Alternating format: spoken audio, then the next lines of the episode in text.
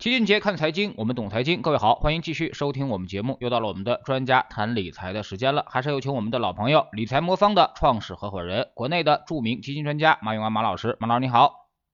肖老师好，大家好，我是理财魔方马永安。呃，本周呢，这个阿里巴巴宣布回购啊，计划总额从一百五十亿美元上调到了二百五十亿美元啊。像什么小米、腾讯这些中概互联网的公司啊，也都发布了相应的回购公告啊。那么同时呢，国内不少龙头企业，像什么恒瑞啊、顺丰啊，也都开始纷纷回购了。那么马老师，您觉得在众多利好推动之下，是否这个市场啊，是否有望快速的复苏呢？呃，一般情况下呢，市场上好公司开始回购自己的股票，确实它。呃，意味着说从估值的角度来说呢是比较合理了。呃，但是从历史经验看呢，市场这个出现像这样快速的下跌之后啊，尤其是 A 股市场，呃，立刻出现就立刻出现大的这个反转的概率不大。一般呢，它还会在有一段时间的这个磨底的震荡期。呃，当然它坏处呢就是它确实不会快速的上升，但好处呢是会给我们的很多个人投资者呢给更多的这个底部建仓的机会。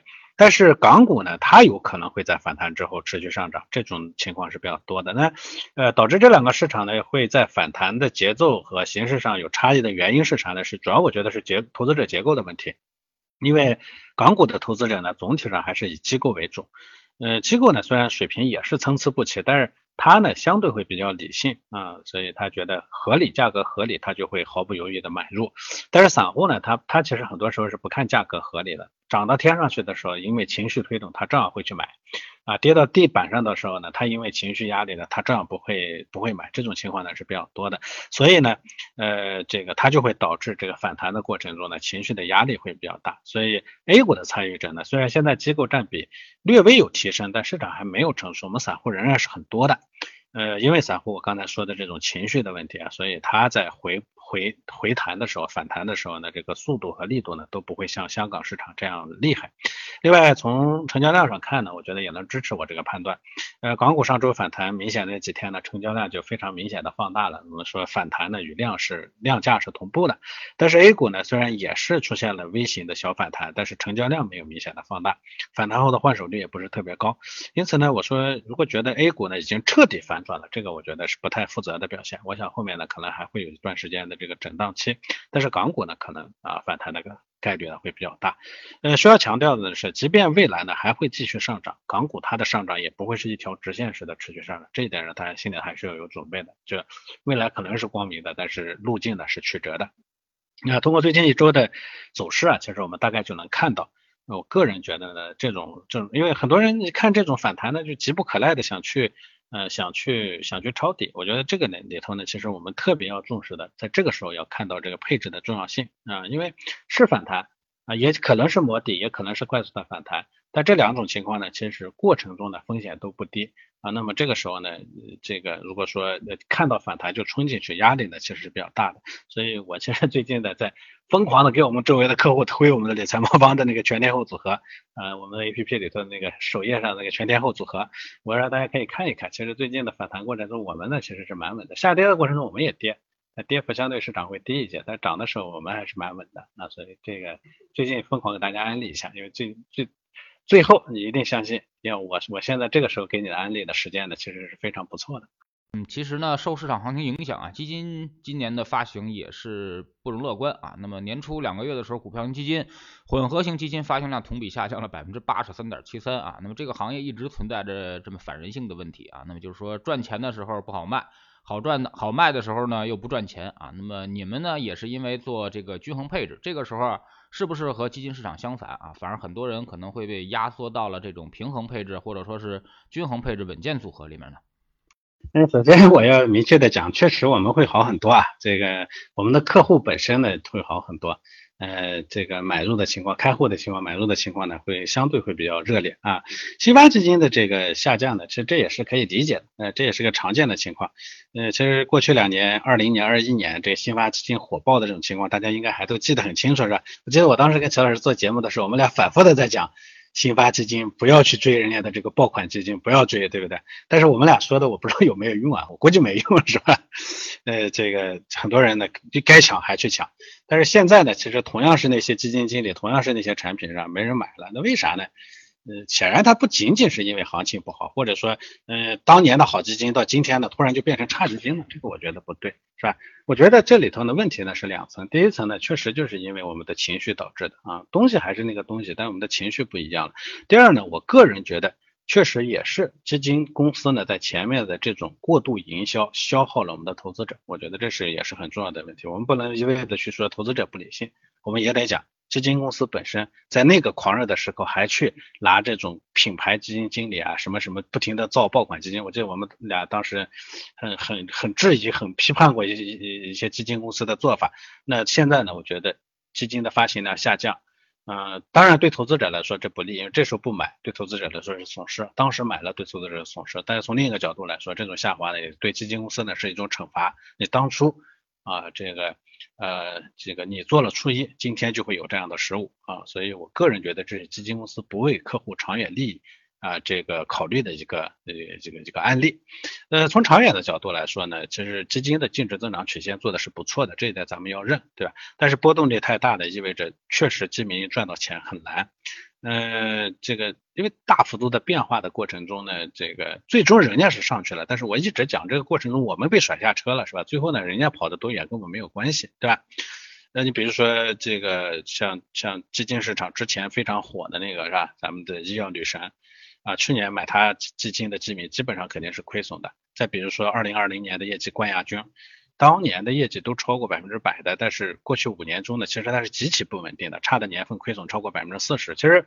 呃，二零年的包括一九年的冠军基金都存在这样的问题。这样的基金呢，总体上其实并没有帮投资者赚到钱，虽然人家的收益率确实看上去很高啊，所以这是我觉得是基金公司没有把。客户的利益放在第一位，而把自己的利益放在第一位的啊，一个一个典型的案例，它导致的结果就是基民的信心没了。我以前一直讲，我说基金公司一定会为自己做的这个短视的行为付出代价啊。当然，当时看起来那个赚的盆满钵满，但事后一定会付出代价。但是大家也都知道，基金公司是虚的，管理人是实的，对不对？等到基金公司付出代价，行业付出代价的时候，人家可能都已经不知道该干啥，是吧？赚赚够了，也该该干啥干啥去了，对不对？你看最近有很多。品牌基金经理又开始去去奔私了，在公募基金里头呢，把这个名利都赚到了以后呢，去奔私了。我说实话，这个我我我就不点名了，但是对这样的基这些基金经理，嗯，在公募的高歌猛进中呢，给自己赚了名，没有帮投资者赚到赚赚到钱，但是给自己赚了名利，在这样的一个时刻呢，现在去奔私，再去割我割他积累的那些头部客户的第二把，这种行为呢，我实在是啊。我我我非常不满，我至少对这样的基金经理，换另一个角度来说，这样的基金经理他未来的产品我一定不会买，因为我觉得一个把客户的利益放在不知道放在什么位置上吧，自己呢这个每一步都踩得极其精准的这种人，这种在基金行业里头叫什么？叫精致的利利己主义者，自己呢一步都不会错，但是投资者怎么样？不好说。他写了一封很感人至深的信。嗯，我说实话，从我他写的信里头的每一个上字上，我都看到了“虚伪”两个字啊。这种情况呢，我个人觉得就是应该要谨慎一些啊。这这是我觉得我，所以我觉得下滑呢是对投资者的一个呃，是对他们的一个惩罚。那我自己做这个公司，我从第一天就说我要站在客户的立场上去考虑问题。所以大家会看到，其实我们这个为这为这句话付出了很大的代价。代价在哪里头？涨的时候我们涨得很慢，跌的时候呢我们也会跌。啊，这个导致呢，说涨的时候呢，这个因为人家就是挣钱就进钱最猛的时候，因为我们涨得慢，投资者呢其实进得慢。跌的时候呢，我们也会跌，那个时候呢，大家会看到说呀，李三方是稳，但是我不敢进啊，对不对？所以呢，我的这个规模增长呢，它没有想象中的那么快。人家猛涨的时候，我涨得慢嘛，那这这最大的机会的时候，我不抓最大的机会，是吧？我做的最好的时候呢，这个市场的机会少，但是几年下来。最后呢，他就因为我的稳定，所以我积累了非常呃深的、非常，我觉得我跟客户建立了真正的信任和联系。所以几次波动之后，我们的客户呢就会对我们有非常大的信任。所以你刚才问我，我们是不是反着的？我们就是反着的。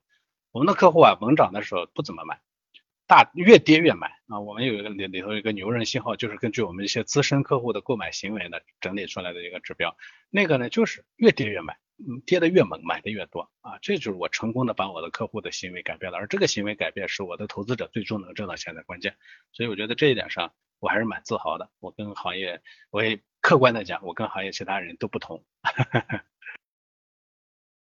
嗯，我们也看到现在市场上的分歧很多哎，有人认为现在就是底了啊，那么基本上开始一波强烈反弹了啊，那么还还有人认为啊，包括我也认为啊，那么现在市场可能还没有明确的一个见底，可能后面还会有一定的反复啊。那么马老师不知道您的观点是什么？呃，我认同您的观点。前面我其实已经说了，我说港股呢有可能呢会见到一个比较大幅度的微型反弹，但是 A 股的反弹呢素来它都是先急跌之后呢反弹一次之后呢，然后再磨一段时间的底。我不是说未来还会见到更低的市场，这个不不不一定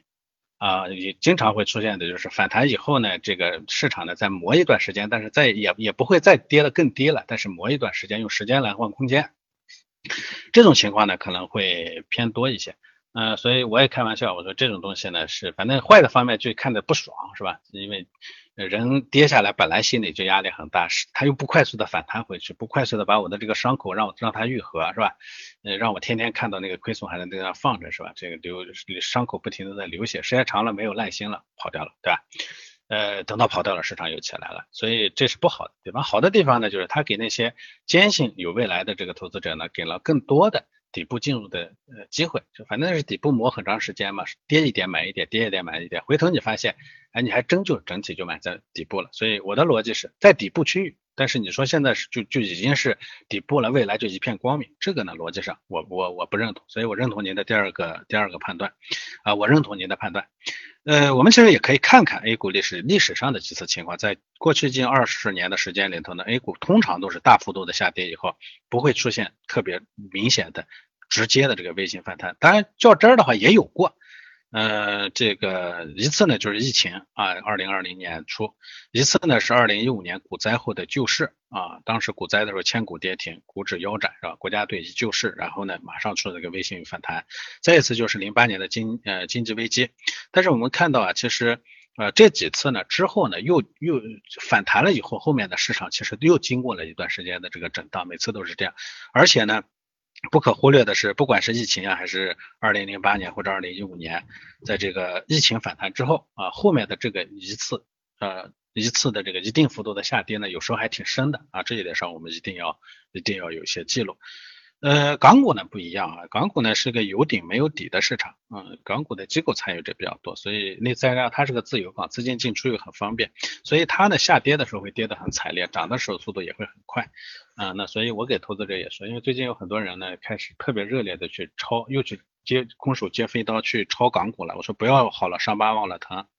啊，一周前行情低迷的这个恐慌的不行。今天呢，觉得这个市场的反弹的时候呢，又激动的不行。这其实啊，我也讲，我也讲，现在的激动就是之前恐慌的镜像啊。现在越是激动，就意味着未来市场出现不如意的时候，你的恐慌会越剧烈。所以不能在同一个地方跌倒啊，这是我给大家的一个建议啊。所以别前一段时间我记得下跌的时候，我拼命的跟大家讲不要跑，不要不要出，对不对？这两天呢，我拼命的跟大家讲不要着急的去空手接飞刀。我但是我很拼命的在给我的客户呢安利我们的组合。啊说实话，这个我这确实还不全是为自己考虑，我真的是为我们的客户的未来考虑的。这样的做法，过一段时间回头你看，你就会发现它的价值所在。嗯，那按照您的意思，现在的位置还不适合买入，还是什么意思？我觉得适合买入，但是适合用什么样的方式买入？这个问题其实是个老生常谈的问题。因为市场确实跌下来，你从未来看，这个地方任何一个点买进去，未来都是收益率肯定都不错，这一点上都不用去去问的。但是呢，问题就在于，假如市场再往下掉一掉的话，你现在接进去的这个地方会让你觉得很尴尬，因为走也不是，留也不是，到时候呢多半你又走掉了。所以呢，我们经常见到的情况就是，哎，抄着底，确实抄到底部了，几年以后你发现当时好便宜啊，真是个好地方。哎，但是在后面来的那一次冲击里头呢，你待不住，被人家赶出去了，最终呢就真的是啊抄了个寂寞啊，啥都没干到。所以这个我觉得是呃大家常常用的、常说的一个问题。所以我的逻辑就是是该抄底，但是怎么抄底？嗯，这个这也是我前面说我反复的说，我我我在安利大家买组合，而不要让大家去空手接飞刀的原因。空手接飞刀的结果，如果你能拿得住，你说我就是有坚强的信心。我这人呢，就是冷酷无情的，不受市场干扰的，那没关系。你这时候你尽管放着胆子去去抄底，没有任何问题。如果不能做到这一点的话，那你就抄底还得抄，但是方法就得变，就是用我的组合的方式，而不要用这个单一的方式。这是我的基本逻辑啊。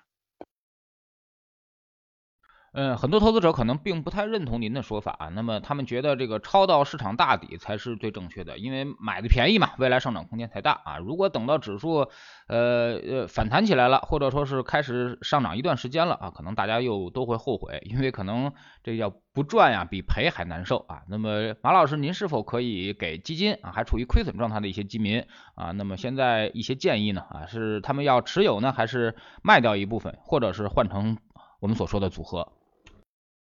呃，其实前面我的态度相对比较明确了。这地方呢，我给大家分享一个，呃，二零一五年的时候抄底抄到这个最后呢出问题的故事。这个故事的主角呢是当年基金大佬啊，一个非常大的基金大佬啊，这个行业里头呢俗称“某老大”啊，这同业都管他叫“某老大”，真是蛮厉害的一个人。当时他管的基金规模呢也不小了啊，这个呃也上百亿的规模了。呃，市场呢，在第一波就二零一五年，大家应该记得，第一波下来的时候呢，那个六六月份往下来掉，掉到七月的中间的时候，曾经有过一次救市传言。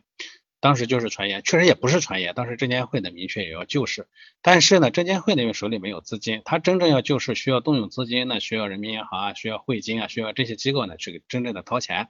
但是第一次的救市里头，其他机构没响应，也就是证监会的喊了两嗓子。那这两嗓子呢，其实当时就起了个非常大的负面的作用。那这某老大呢，其实在市场往下掉的过程中，仓位并不高。我也坦白的讲，一五年那么高的价格。做私募的多半都在顶部的时候仓位都不重。啊，你像我当时管的产品呢，在顶部的时候大概规是这个仓位呢只有六成，行业平均的水平大概也就五六成。啊，这对于一个股票型的私募来说呢，其实仓位算比较低的了，所以大家其实在第一波下跌中呢，受的损伤并不大，但是啊，就是那个中间的一次虚晃一枪的这个传言，把这某老大呢一下子给牵进去了，他当时觉得嗯，这个反弹的时候来了，咵嚓一下就把这个仓位呢直接就干到了。啊，干到快满了，基本上满了，满了，他好像有的产品还去借了借了点，放了点杠杆。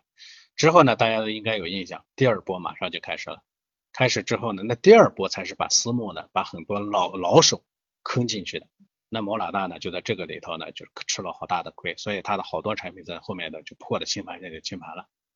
嗯，老手都是这样，对我们个人来说呢，尤其是如此。那个时候呢，我其实已经开始做组合投资，我我本来就在组做组合投资，我的。产品本来就是在做做组合投资，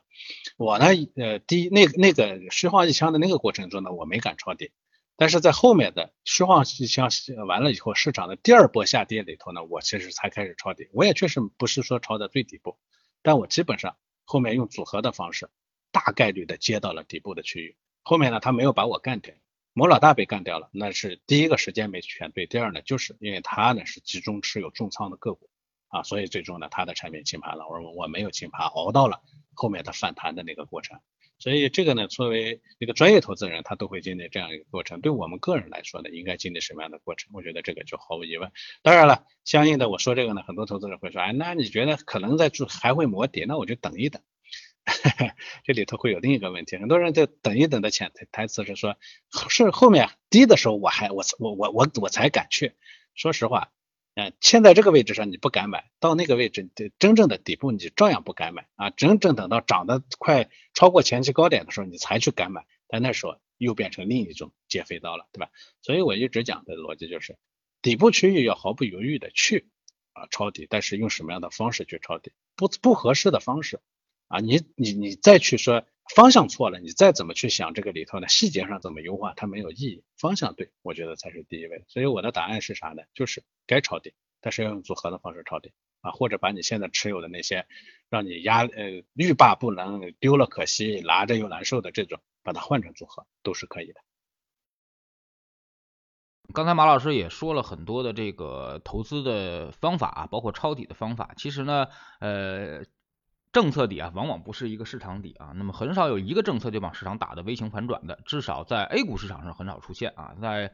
呃火腿剑那波下跌之后的这个美国市场上倒是出现了啊，那么所以说我们还是要留有后手啊，那么我们觉得 A 股市场可能不会一蹴而就的反弹，因为现在向上的这个政策的支撑力和向下的业绩压力同时存在啊，那么市场应该会未来会比较纠结，如果也在看这个政策的释放程度啊。呃，那么现在马老师，您作为这个专业的投资人，包括基金的一个专家，你们在自己的组合当中啊，在理财魔方的组合当中，你们会呃做一些改变吗？就是比如说市场跌到这个位置了，我会变得更激进一些吗？呃，我们基本上，因为我们的全天候组合呢，它本身就是长周期的一个均衡策略，所以呢比例呢不会大幅度的变化。但是我们有一个制度啊，就是叫定期再平衡。啥叫再平衡呢？你比如说之前呢，我定的比例是，假如说股票百分之五十，债券百分之五十，那最近呢，假如说股票跌了百分之五，跌了一半。那实际上我最后的这个比例呢，就变成了股票债券的百分之五十还在，但股票呢从五十变成二十五了，他们两个的比例呢就变成了呃这个二比一了，对吧？那呃正常我的均衡配置比例呢，它应该是呃五十五十嘛，这种情况下呢，我们要启动一个再平衡，平衡的结果是啥呢？它要把一一部分的这个债券卖掉，买入这个呃股票，那这其实就相当于变相的在底部加仓了。所以，呃，这是我们的我们的一个一个机制啊，一个一个一个一个硬性的机制导致的这个加仓。另外，呃呃，因为市场的这个长剧烈剧烈波动呢，我的这个比例呢会略微有点小的这个呃调整啊。比如说一段时间以后呢，因为它这个 A 股呢更具备投资价值，有可能比例稍微上调一点，但是幅度变化不会特别大。这种呢，其实就保证了我的组合的长期呃稳定性。但是呢，我们会对底层的基金。做比较大幅度的调整，因为呃基金呢，其实业绩变脸，包括它的风格适应能力啊这些呢变化还是很明显的，所以我们会隔一段时间对基金呢进行这个大幅度的调整。资产比例啊，所以总结来说，就资产比例不做大幅度的调整，但是因为再平衡的机制存在，所以呢会让会会迫使投资者呢。呃呃逆势加仓啊，这个呃然后呢基金的这个调整呢是我们持永远持有当下的最适应当下市场的这样的基金啊这样的一套策略下来呢，其实看上去我们的调整幅度经常调整的幅度有时候还挺大的，但其实它的逻辑是一致的啊。那比如说刚才您也说了比较看好港股，或者说港股可能已经见底了，那你会未来为这个港股或者说是中概股啊配更多的比例吗？呃，这个可能性不大，就是比例呢不会大幅度的上调，而且我们目前港股的比例配置比例已经不低了，我们现在港股在风险等级十里头都配到百分之十三了，作为一个单一的市场配百分之十三，除了 A 股以外，其他的外部市场我配百分之十三比例都不算低。所以这种情况下呢，再大幅度的提高的概率是不高的，因为我们的配置比例都已经考虑了历史的走势、当下的估值、目前的基本环境等等，这些都已经考虑到了。在这个情况下，你说就历史上我已经考虑到这些这些要素了。那么在这个时候呢，再大幅度的去调整它的比例，说把从把它从百分之十五调到百分之二十、三十，这个可能性不大，因为我们要求均衡，均衡意味着安全，安全才意味着我们能走到终点啊。好，非常感谢马老师今天做客我们节目，也是跟我们谈了现在市场中的一些问题啊。那么可能更多的人关心的就是现在能不能抄底的问题啊。那么今天我们也是通过一整期节目来回答了这个这个问题。其实呢，现在不是底部，也是一个次低位了啊。那么这个位置买，未来三年的这个回报是非常高的啊。就是它是不是一个绝对底部呢？那么这个事儿谁也说不好啊。但是我们肯定的是，它是一个底部区域了。所以说我们建议呃，就用平衡的方式啊，那么包括多资产配置的方式，然后在底部不断的买入是一个比较好的一个方式啊，那么即使你买不到最低点，那么一定也会买到一个次低点啊，那么未来保证你在长期能有一个呃甚至是高于市场平均的一个收益。非常感谢马老师，再见。